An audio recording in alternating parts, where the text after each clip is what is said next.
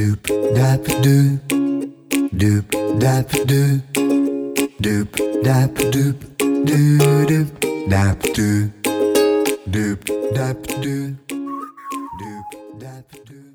大家好，欢迎您收听高年级不打烊。我们哈陆陆续续在节目里面啊，也曾经为大家介绍过一些适合熟龄哈或者是退休族群的工作，比如说像是老览员啊、熟龄演员、门市销售。宠物保姆、家厨妈妈、职场顾问哈，还有乐龄老师跟照护服务员等等哈。那这些工作呢，其实最大的特点，它其实就是弹性很大，大家呢可以依照自己的能力、时间和需要来作为适当的安排哈。那如果您刚好呢错过了前面几集，但是呢对这些领域呢这些工作也有兴趣去了解的话。那你也可以啊，我们这一集的在这一集的这个资讯页当中来看看这些相关的资料，不妨啊补个课听一听。那今天呢，我们邀请到的来宾哈是服务于中华民国家事职业认证协会的黄义颖黄老师哈，哎，请他来和我们聊聊怎么能够哈把这个做家事的能力转化成哈这个工作的赚钱力。那我们就一起来听听哈专家的介绍。黄老师您好，哎，各位听众大家好。哎，老师在我们进入聊之前哈，可不可以麻烦您可以先自我介绍一下，为什么呢？在你的人生的过程当中呢，会走向了家事服务这个领域？坦白说，当时真的是误打误撞啦，因为我的人生中从来没有想过说，呃，我会走到家事这一块。嗯，对，因为我本身是一个不做家事的人。那您原来是在哪一个行业呢？呃。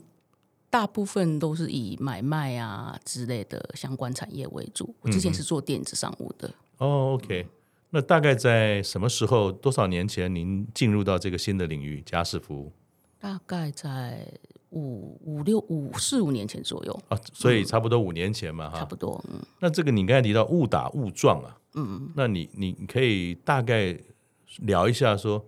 是怎么样误打误撞？是乱撞撞出来的，还是说也有一个有趣的历程，慢慢的从电子商务走到了这个家事服务？因为当时公司结束之后，那其实可能要转换跑道啦，想说呃找一个一个固定的工作来做。那其实说真的，嗯，会的。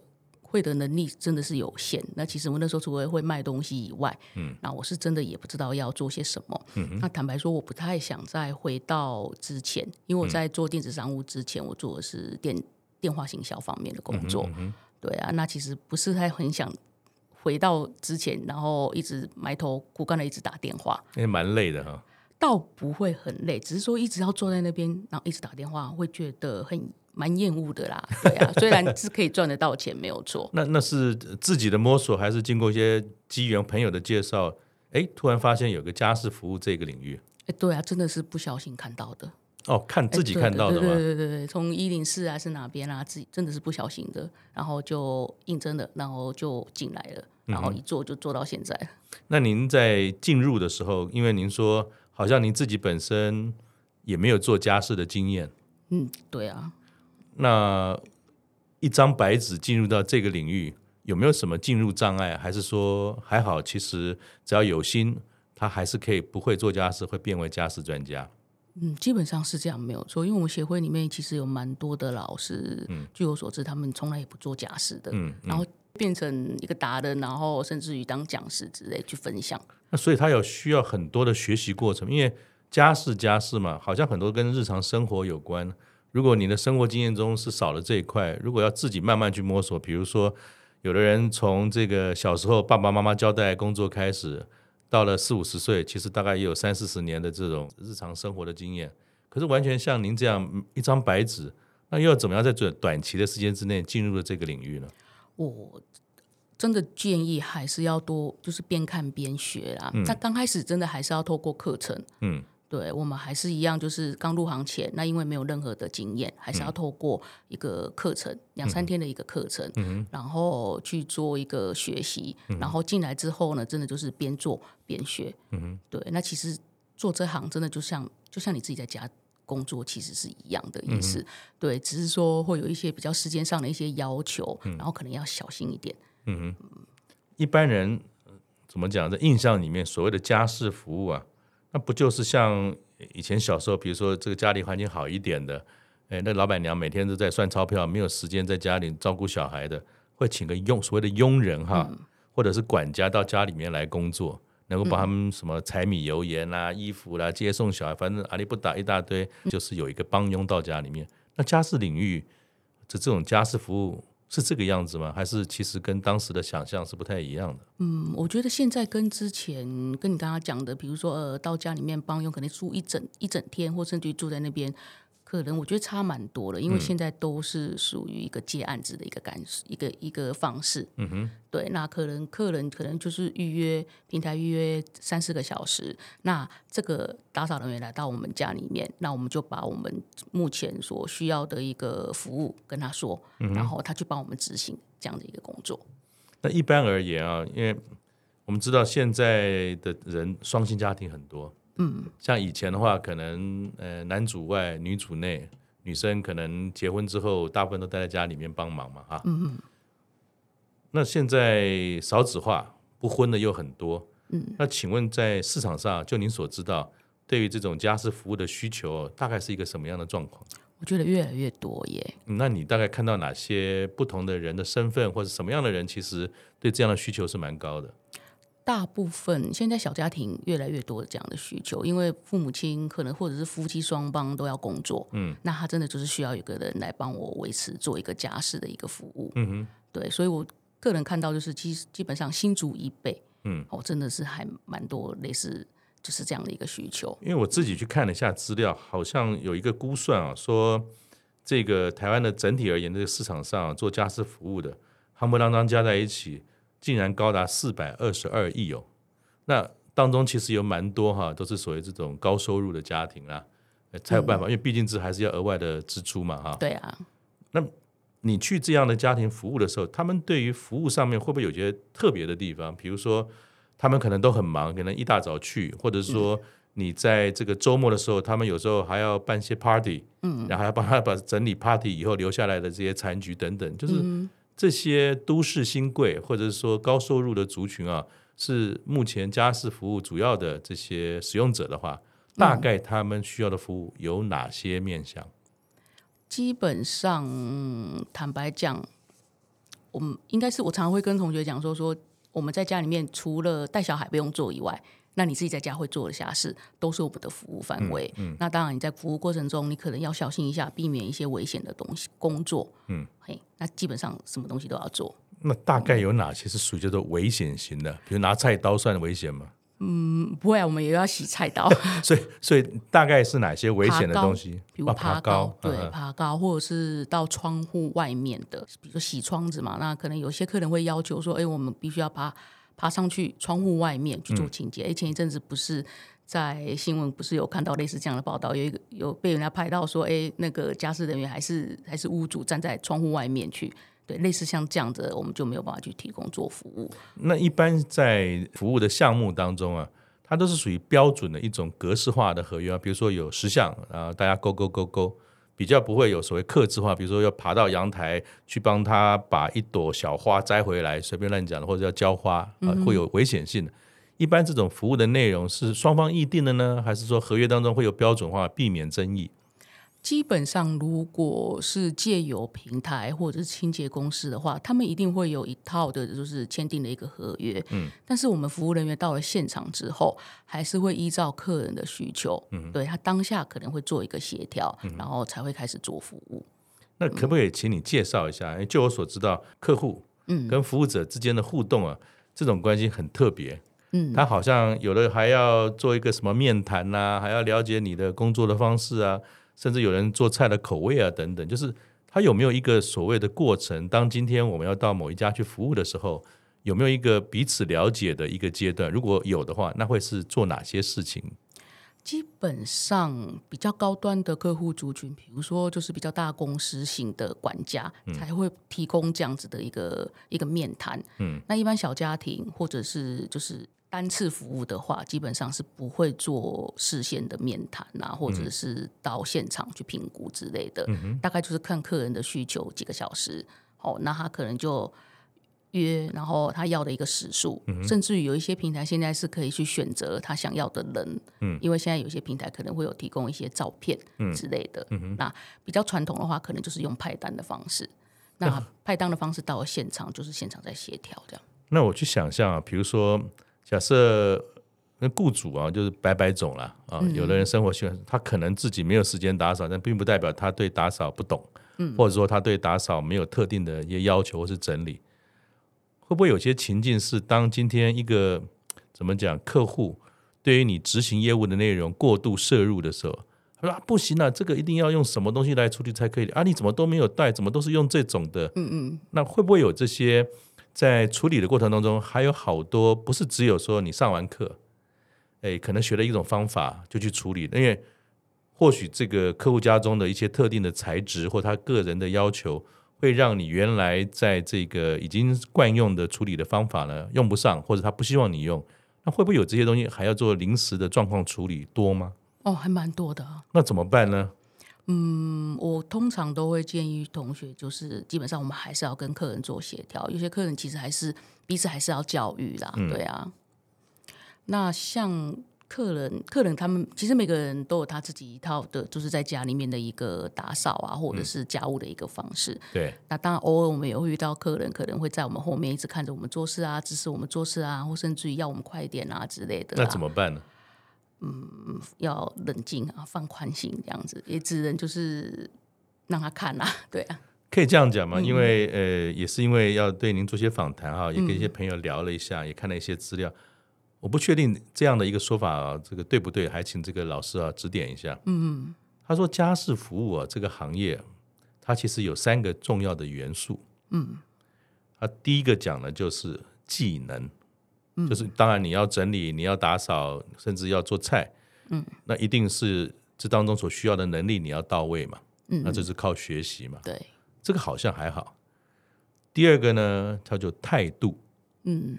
就是你在服务的时候的态度，对，是做完就好了，赶快做完，还是说，当今天你看这个客人有一些想法，你还要花好多时间跟他去磨合、去沟通啊，叫做态度。嗯、第三个应该是你们这一行很重要，叫做速度。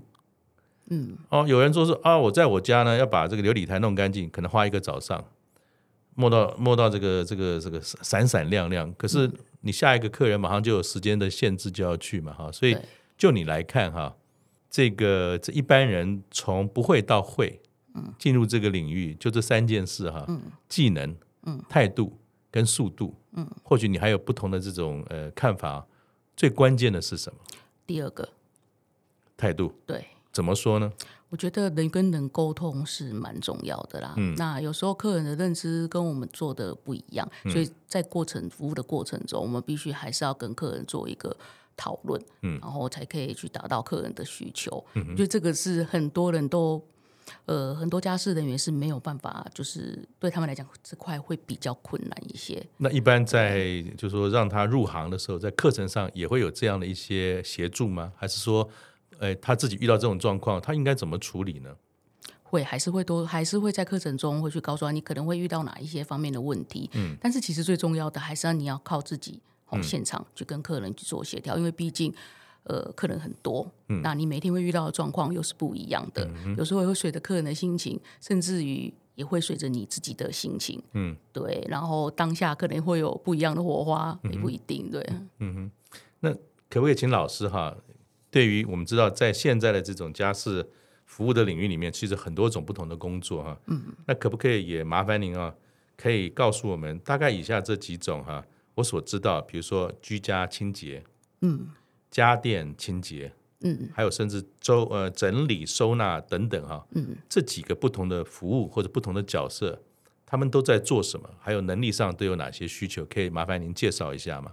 除了刚刚讲的居家清洁以外，那现在这几年蛮热门的就是家电清洁。嗯，那蛮多同学会问到说，哎，那我在课后之后，我还可以再进修哪方面的一些呃技能之类的？嗯、那女生的话，我们可能就会比较建议她说，哎，你可以去学整理收纳。嗯，好，那男生的话就是可以从事家电清洁这方面的。嗯，嗯对啊。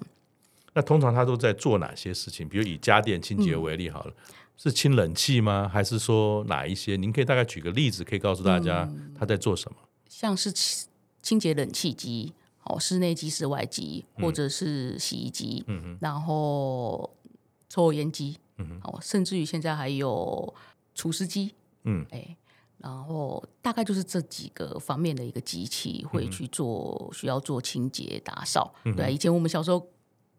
嗯，好像没有去想说，哎，要把冷气拆下来洗。对 甚至于买冷气的时候，嗯、呃，商店的老板还会告诉我，哎，冷气为什么要洗？冷气不用洗啊，你坏掉再买一台就好了。那整理收纳，我们常常听说什么断舍离啊，这几年来常常有的概念。嗯，那整理收纳，我的想象是说，可能会进入到很多人的私领域。对，比如说衣物，比如说他自己的一些收藏，嗯、或者是说某一些书籍，连书。对啊。也可能都是很私人的东西。对，那像这些，就是当我们在触碰到我们的雇主比较个人隐私一面的时候，会不会有些东西在做的时候是要特别注意的嘛？那有没有一些案例你可以分享？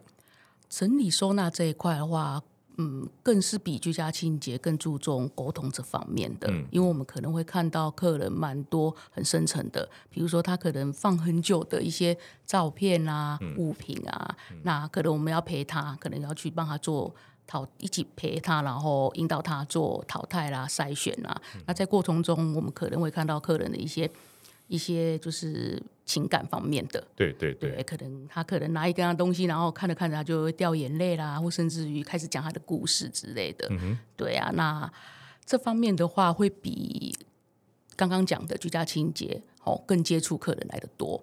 那一般居家清洁通常客人就是告诉你说，哎，那我可能想要打扫我的厨房或者是浴室，嗯，那他可能交代完了他就离开了。嗯，甚至于可能可能外出上班。或者是到了很晚才会回来，但是收纳不一样，收纳全程客人都必须要陪在我们的旁边。对对，那不能离开，因为离开了我们就不知道怎么帮他整理了。对，因为我们必须要引导他，带着他，然后先去做淘汰啦、筛选啦，然后再去帮他去做呃，去规划他的一些动动线，然后摆放的位置。嗯。所以就会更多的大量的沟通，可能。必须要在过程中可能要跟他聊天，哦，问他一下，就是他生就是日常生活的一些习惯，才有办法去帮他做规划。那像你看，林林总总这么多不同的领域啊，嗯，会不会在从事这一行的时候，其实大家也不会大小通吃，会选择性，可能我比较适合 A 种服务，B 种服务，我就把这两个做好，不会什么都做。就是你你看到的一般的从业人员，他们在做这些家事服务的时候，有没有领域的选择，还是全能的？呃，我都会建议分开啦，还是要选择一个你习惯的一个你喜好的，或者是你适合的。嗯，对啊，就像呃，举个例好来说哈，我们之前有一有几个常常遇到一些同学，他可能本身是家事人员，他可能从业了蛮长的一段时间。嗯，那他想要转整理收纳，嗯，他可能觉得整理收纳的呃待遇比较好，或者是比较比比比感觉上会比较轻松，让人家会觉得想要。转到这边来，嗯，但是当他上完课，哦，接触了这一块之后，那他可能他会发现到说，嗯，我还是回去做打扫好了。为什么呢？我不想动脑。所以术业有专攻，每个人的特质、嗯、每个人个性不一样的时候，其实，在这些领域当中，还是要谨慎的去选择它嘛，哈。对啊。那老师再请教一下哈，就刚才我们有提到说，其实家事服务的这个领域有有很多种不同的这个角色嘛，哈。嗯。比如说像清洁类的，有所谓的居家清洁啊、家电清洁啊，那这些工具是都要自己准备吗？嗯，几乎我们的工具都是必须要自己去准备的。哇，那那会不会说，呃，要要清洁这个清洁那个，光是去做这件事，可能就要一拖拉骨的工具，甚至还要开采小发财去做这件事，会是这样子吗？基本上，我印象中，其实十几年前我看到的居清人员可能会骑个摩托车。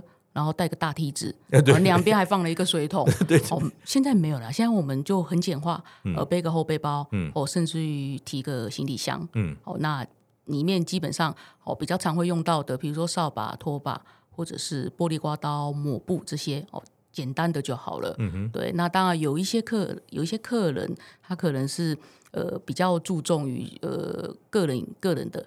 那他可能会提供，就是希望我们用他们家的东西，那我们当然就是就会尊重他们的意思，这样子。对对对，可能有的人，比如说对于清洁的方式啦，或清洁的东西啊，他有他自己独到的，希望用好一点的，其实他们也会提供，不一定什么东西都要我们自己带着嘛。对啊，尤其是前一阵子疫情的关系嘛。哦，对对对对对对，还有另外一个，你刚才提到。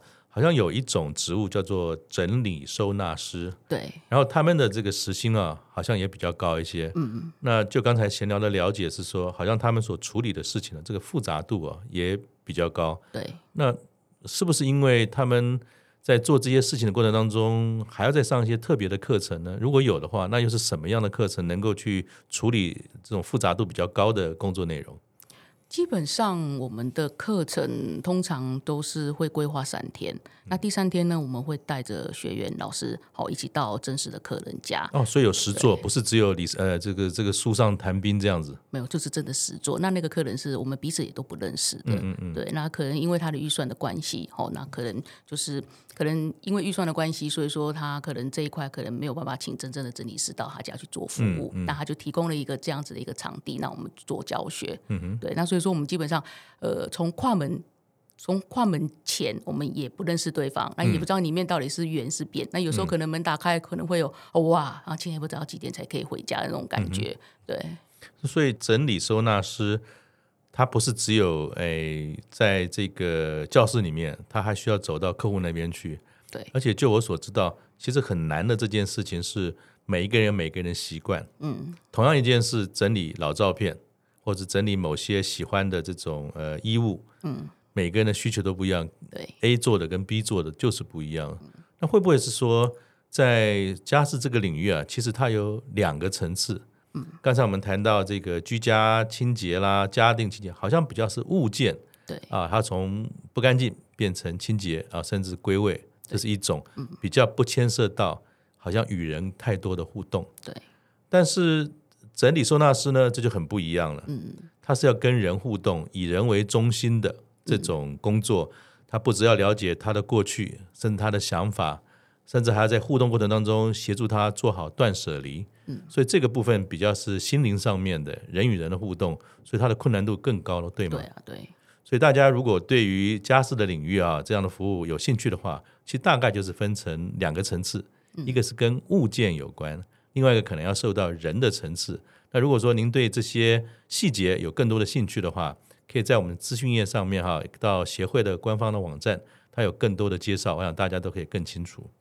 那老师再请教你一下哈，嗯，既然有这么多各式各样不同的服务跟专业的需求啊，进入家事领域是不是也有证照的取得？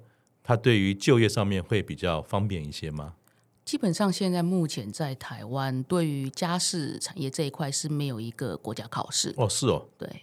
那除了家电，家电可能你可以去考一些丙级的呃水电方面的一个证照之外，那像清洁啊或者是收纳的话，大部分都是各自的单位举办的课程，嗯、所以说课后发的就是各自单位发的一个课程的一个研习证明。嗯哼，对对，所以我想虽然呃没有所谓的国家证照，嗯、但是如果有一个相当不错专业的单位。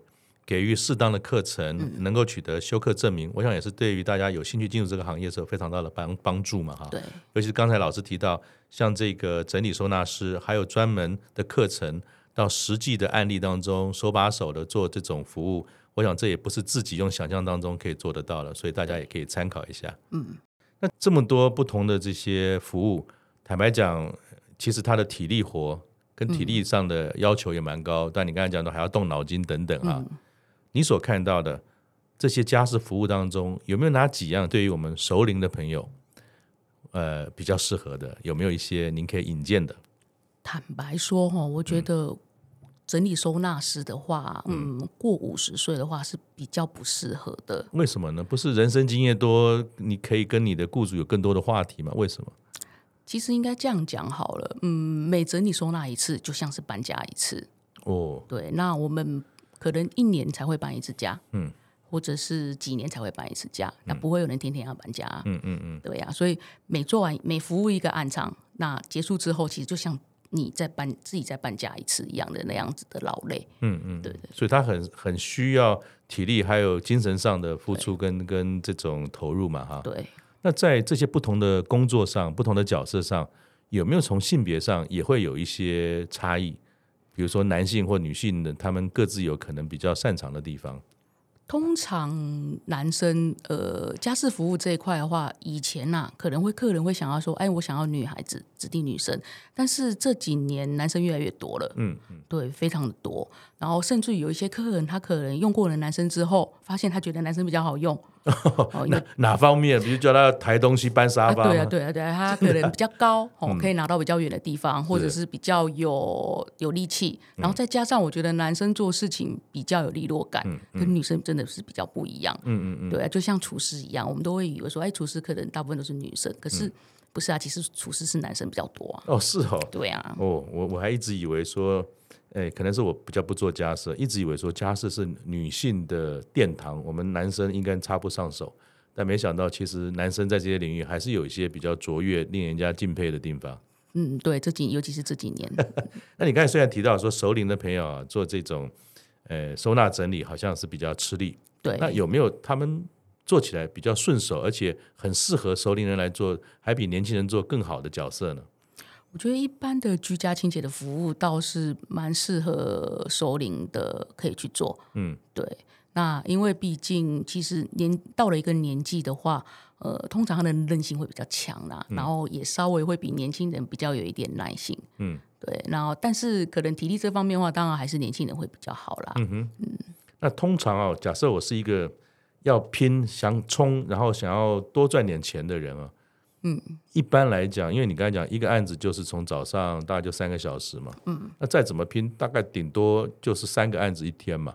哦，不见得哦。那那你看到了，就是说，当然有些人就是说，哎，打发时间好玩、嗯、啊。那有些人说，反正我体力都很好，我继续往前冲嘛哈。嗯，你看到这个收入的这种呃范围哈的变化，大概会从多少到多少的这个范围，其实都是可能的。基本上，如果你只是兼差，嗯，那可能就是一个月大概就是一万多块，嗯，对。那我看过最多的十几万都有，十几万啊？那、啊、那要做什么才会有十几万的收入？其实我们这样你严格这样算起来，其实他就是拿时间去换他的时薪嘛，嗯嗯，对啊。那一般以居家清洁来说的话。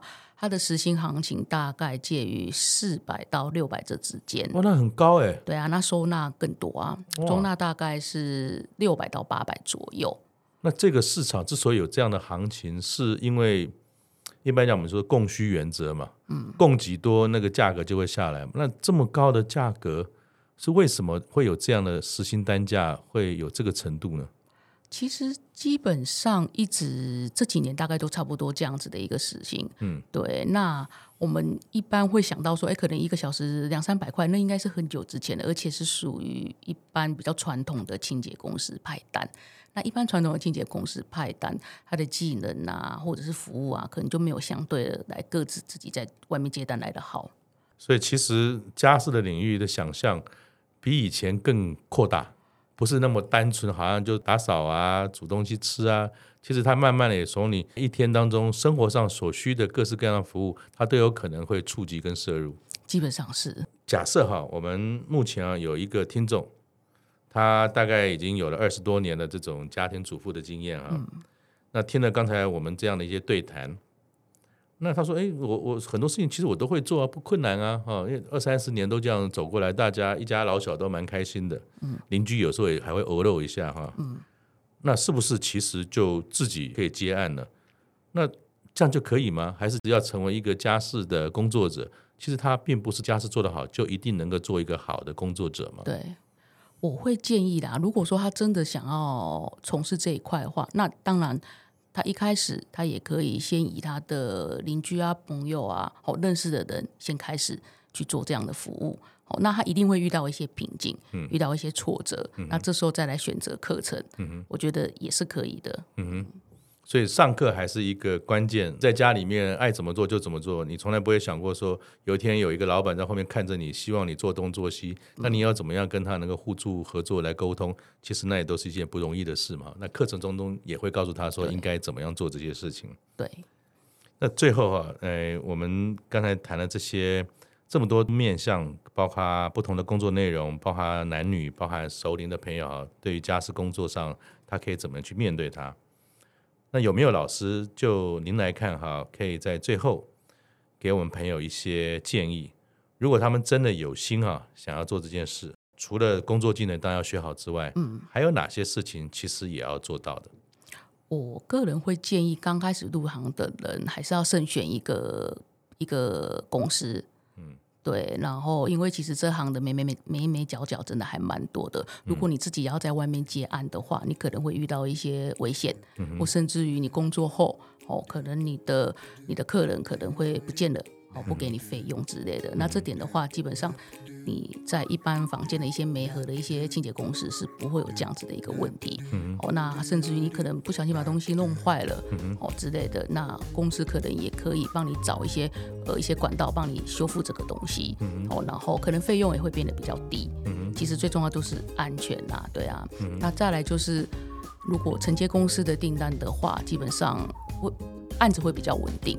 会比起你在外面自己接案来的稳定，只是说当然也会有缺点啦，因为公司单的话，毕竟公司还是会有一些一些活动方面的一些成本开销。嗯嗯，对，不是只有说把家事做好。嗯，其实刚才老师也提醒了大家，这个业界的环境，嗯，还有在，毕竟它是个工作，它是个职业。